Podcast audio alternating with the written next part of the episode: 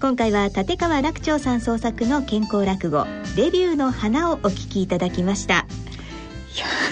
これ元気になっちゃって大変そうそうそうい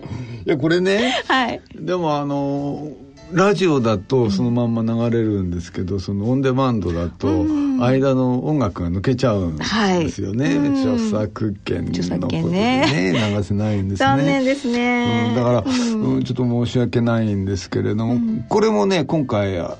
新たに入れた演出なんですよ。あ前回はなかったそうそううんこのかつてのスーパースターだった女優さんがこう舞台に立つたんに、えー自分を取り戻すっていうか ねまあ思い出すっていうかでもう変身しちゃうわけですよ。でそこで歌う歌が「まあ、すみれの花」っていう歌なんですけど、まあ、これまあね宝塚をまあかなり 意識してることなんだけどでその「すみれの花」を実際に会場で流して、はいで私が口パクで歌ってるようにしたわけ。あそうだったんですねそうなんですようんだからあれが入ってる、だからあの実際にお客さんはあそこにいると私が「あのすみれの花」を歌ってるように、えー見えるっていうかもう無理やり見せてるわけなんですけどえなんか噂によると踊りもちょっと入ったみたそいうなそうそうちゃんとね振りもつけたんですよ。いやーもう見たいなもうかもうもう宝塚のね その舞台見て、うん、ああこういう振りしてんだとかね、へーうんだからあちょっと雰囲気は違うけどあの帽子かぶって帽子にちょっと手を当ててこういう感じになって、おーこういうちょっとねかっこいい感じのねうんまあそうなるとなんかコーラスラインみたいになっちゃうんだけども、 まあ、あのコーラスラインみたいにこう帽子上げたり下げたりこれはしなかったけどね、うんだからまあちょっと宝塚風の雰囲気を、まあなんとか舞台で出せないかなと思って。まあいろいろと演出をしてみたというのが今回おなんですね。ーパワーアップしましただからねね、まあ、あのオンデマンドの皆さんは本当に申し訳ないですけど、そうですよねもうそ想の方像がしながら聞いてください。はい想像してね想像していやーでもちょっと笑いましたねこれはねあの変身すると変身ぶりがねついついついてくるだからねこれね、うんすごく悩んだんですよその、うん何悩んだかっていうとこのね、まあ、大鳥うん滝子さんあたきこさんそうですね、んはいでこの人最初おばあさんとして現れるでしょ、よぼよぼのおばあさんそれがこう変身するだから本来ならギャップがあった方がねこういうものって面白いから、はいその最初のよぼよぼばあさんのキャラと後半の、えー完全にそのなんか変身変身しちゃったおばあさんまあおばあさんって言っていいのかどうかわかんないギャップがある方が面白い。うんうんということは最初のおばあさんヨボヨボにした方が面白いんだけど、だからあんまりヨボヨボにしちゃうとさ、ありえないじゃないですかそういくらなんでもそん な、そんなババアになるかみたいなところがあるでしょ、そこで嘘っぽくなっちゃうとまたかえって笑えなくなるこのバランスをすごいね心配して、うんで最初はねあの初めてこの話をその「最後のステージ」というタイトルでやった時はすげえばあさんにしたの。おー私はねできますかねみたいなばあさんにして本当にヨボヨボださすがにさすがにそりゃないだろうっていうのがあってね今回もうちょっと、うん、もうちょっとしっかりしたばあさんに少しねしたんですけどね少しはね。そうかそういうところを作るのがポイントになるんですねそうそうそこがね一番ね、あのまあ苦労したっていうか心配したところですね。でもこれなんでばあさんかっていうと、やっぱ骨粗しょう症ってね、やっぱりねまあここんな言い方したら申し訳ないけどやっぱりおばあさんの病気なそのうかよ。おじいさんはあんまりうんまあおじいさんももちろんなりますよ、でも高齢の女性に非常に問題になる、そううん、なんでだと思う骨粗しょうだって骨粗しょう症ってやっぱりなんかおばちゃんって感じじゃまないあですか,、確かにそうですよね、なんだろう弱い弱いのかな女性がだんだん年取ってって、劇的な変化があるのよ、あーね、閉経とかそういうううんうんんこれがすごく関係してるんですよへえ閉経するってことは、まあ更年期障害のとこで私喋ったと思うけどエストロゲンっていうね女性ホルモンがうんその時点で激減するんですよ。うんだからエストロゲンっていうのは妊娠をねあのしたり、まあ、女性を女性らしくするホルモンででまた生理を起こさせるために出てくるようなホルモンでもあるんですね卵胞ホルモンって言ってね、日本語ではね。ででも生理がなくなるわけでしょ、閉経するってことはだから生理をもう起こす必要がないからエストロゲンもう出てこないんですよ505面でそうすると急にエストロゲンの血中濃度が落ちる、これがまあホルモンバランスが崩れて更年期障害になるっていう、まあ、大きなね理由なんですけどこのエストロゲンってすんごくいいことやってるんですよ。もうすごいのよ、エストロゲンは。えーすごい頑張ってくれてるんですね頑張ってる、頑張ってる。あの、とにかくね、あの、善玉のコレステロールってあるでしょ、はい HDL コレステロール。これ増やしちゃうんですよ。増やしてくれるんそでうすでかすよ。だから女性はね、動脈硬化が男性よりも軽いし、心筋梗塞が少ない。これなんでかっていうと、みんなエストロゲンのおかげですよ。HDL、善玉のコレステロールをあー増やしてくれるから。えーそんなことしもしかてもくれねるの認知症予防するって言われてるんですよ最近ずずるいでしょそんなのまあ、出てるうちは、じゃあ、でまあまあその代わり出てるうちね出てるうちは守ってもらってるぐらいの。 ところが、あのエストロゲン出なくなるとこの貢献度がなくなるわけでしょ、そうすると HDL も下がっちゃう認知症にもね、えーなっちゃうそうかで骨に関しては、あのカルシウムの吸収を良くしてくれるんですよエストロゲンがあることで。そうそうそう、うん、でね骨がね骨からカルシウムがねあのーなくなっていく、まあ、これ、まあ、うん骨吸収って言ってちょっとね難しい話なんだけど、骨っていつまでも同じ状態でいるんじゃないんですね。あの骨が壊れてる状態と作られてる状態が常に同時進行してるの。あ、常にこう生まれ変わってるそ感うじ。そうそう、うんほうんそうそうだから骨がその、まあ、溶け出すっていうのかな、これ骨吸収っていうんだけどね骨を吸収するって、まあ、骨吸収で骨を作るのは骨形成、まあね、形を作る、まあ、骨形成でこの骨吸収骨形成のバランスがいいと、まあ、骨ってのは大体一定の硬さを維持できるわけですよ、まあ、丈夫な方にね。そうそうそうそう、ところがこの骨吸収を早めてしまうものがいっぱいあるんですよ、でもエストロゲンがそれ守ってんの、はあ、うん、あんま毛並み。りそう骨がももろくならないように頑張ってるわけ、うんだからエストロゲンが少なくなると骨からカルシウムがこう出てっちゃうのようわー、大変だ。ねあー、しかもはい女性って妊娠、あの赤ちゃんできるでしょ、はいだって赤ちゃんの骨って誰のカルシウムで作ってると思うそう、やっぱりお母さんでですしかょ他他にどっちもないもんね。そうですよね他に補給しようもない。だから赤ちゃんの骨ってお母さんのカルシウム作ってるわけ。おーお母さん自分のカルシウムを自分の骨だけじゃなくて赤ちゃんの骨まで作んなきゃいけないから。だから妊娠出産するとカルシウムすごい消費しちゃうわけよ。そうか。ねそこへ持ってきて年取ると、し食べる量も減るじゃないですか、まあそうですよね当然カルシウムのね、あの食べる量も減るしまた動かなくなるでしょ、まあ、これはまあ男も女もあんまり変わらないけど、その動かなくなるとやっぱり骨っていうのはあの負荷をかけないと丈夫にならないそうか。だからだから運動って大事よだから宇宙飛行士なんて運動しないじゃんだって浮いてる。浮いてるかまあら そうですよね。あれ重力もない運動するしっ。たっていくら宙返りしました だってあれ運運動ってだって重力ないからねそう運動っていい,、ですよねいいかどうかわかんないでしょ、うんだから宇宙飛行士が何日か行って帰ってきて骨密度見ると何割か落ちてんのほんの数日間で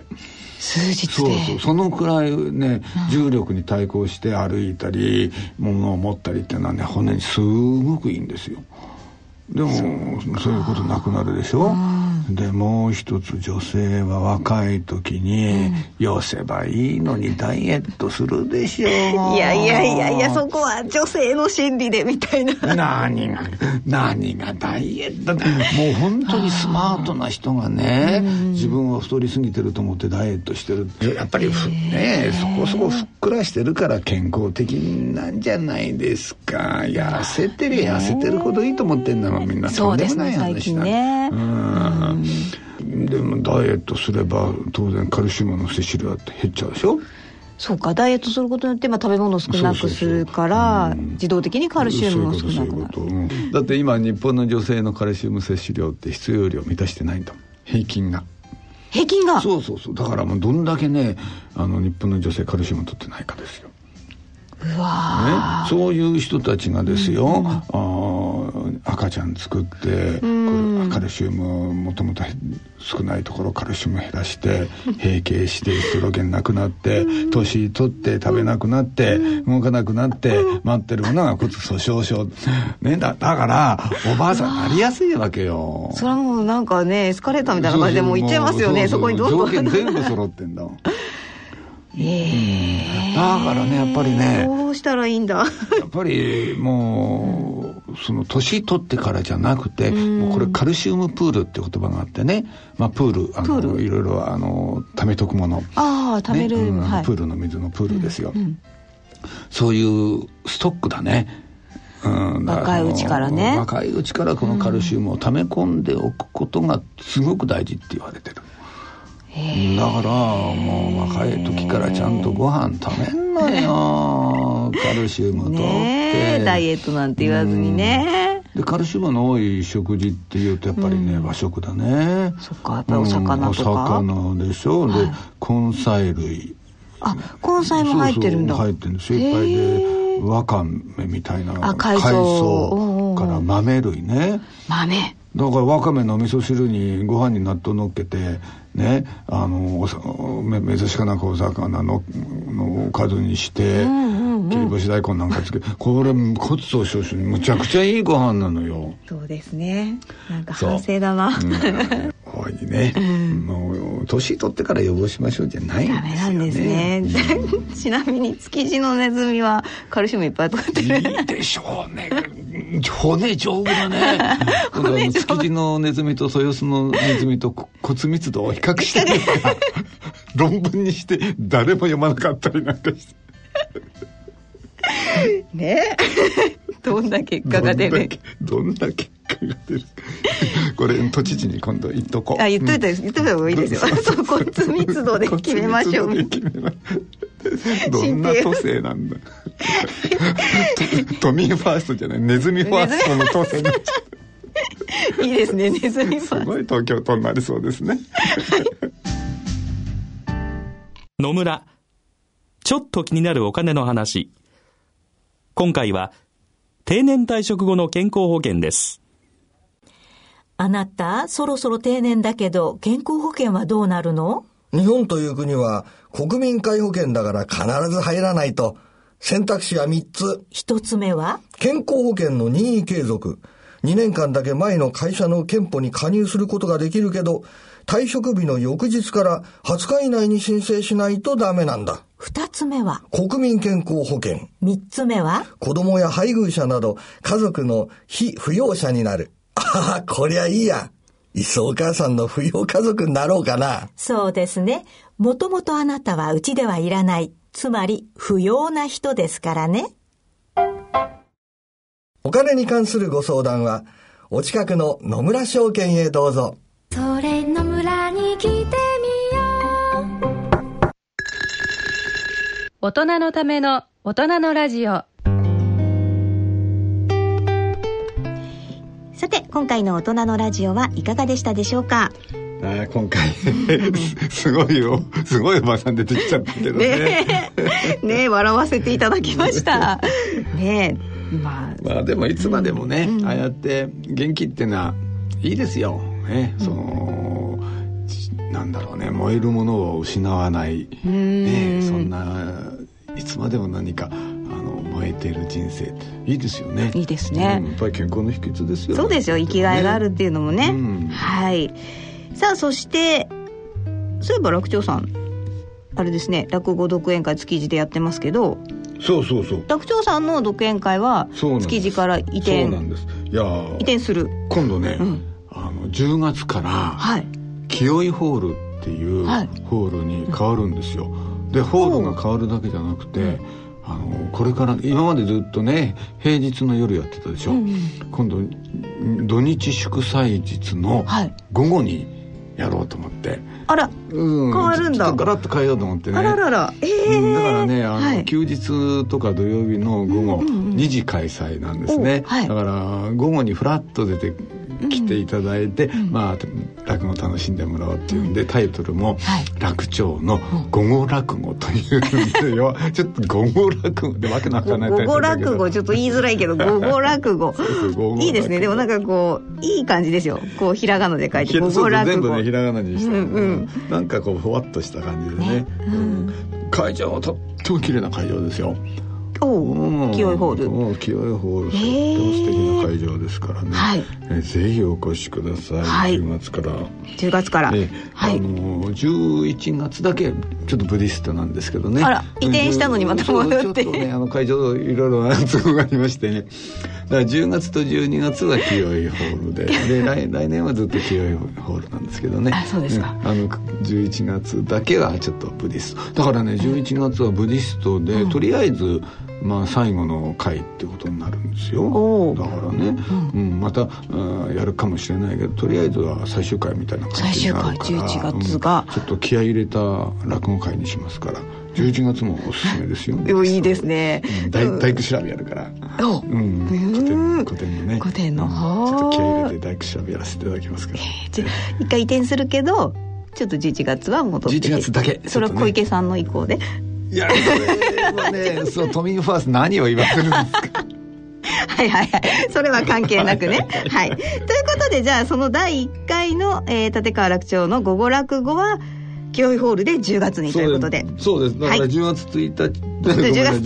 10日10月10日はあの第1回午後落午後語落語ということになるわけですね、はいでで今日はですはい、間違えそうだ。えっ、と、このチケットをプレゼントしていただけるということで、そういはい、うことですねご案内いたし変なまこす。と言うから間違えるじゃないです か間違えちゃった本当に私も間違えちゃった。えー、来たる、今度間違えないよ。10月10日、月曜日の祝日ですはねい。10月10日です10日ですね。体育の日なのかな月曜そ祝うそうそうそう日うんはい、えー、14時2時からですね午後2時から、えー東京都千代田区にあります清居ホールで開催されます第1回立川楽町の午後落語に、えーこちら抽選で5組10名の皆様にチケットをプレゼントさせていただきますはいぜひねお越しください、いただきたい第1回ですからね、第1回ですよ綺麗な会場ですよはい、えーチケットご希望の方は番組ホームページの番組宛てメール送信フォームからご応募いただくか、えー郵便の方は郵便番号105-8565ラジオ日経大人のラジオチケットプレゼント係宛てにお送りください、えーいずれも第1回立川楽町の午後落語チケットプレゼント希望等お書き添えの上郵便番号住所氏名電話などの連絡先番組へのコメント等を書いてご応募ください応募の締め切りは9月26日月曜日必着となりますどしどしご応募くださいはいもうねあの第1回目ですから、はいこの時はね、古典の品川真珠をやるつもりでおりますんでへね、ーえーぜひお楽しみにはいこちらも気合入ってますねはいそうです、はい、第1回目ですいかがですかねはいえそれではそろそろお時間となりましたお相手は篠崎直子と立川楽長でしたそれでは次回の放送までさようなら